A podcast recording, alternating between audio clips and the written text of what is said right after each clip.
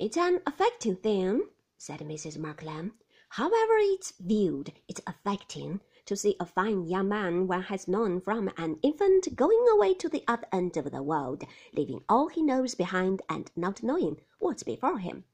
A young man really well deserves constant support and patronage.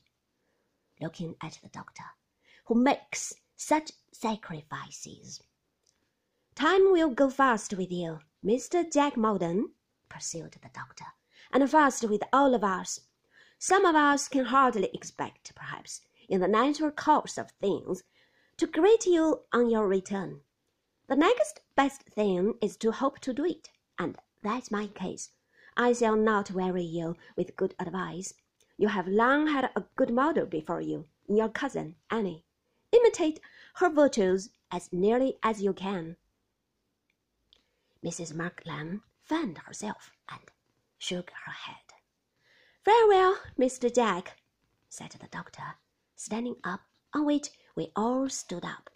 A prosperous voyage out, a thriving career abroad, and a happy return home.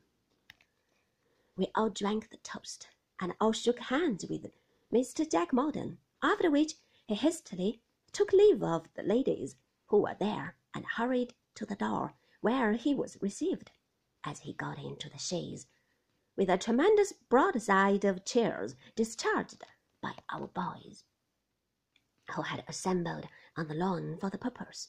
Running in among them to swell the ranks, I was very near the chaise when it rolled away, and I had a lively impression made upon me, in the midst of the noise and dust, of having seen Mr. Jack Maldon rattle past with an agitated face and something cherry coloured in his hand.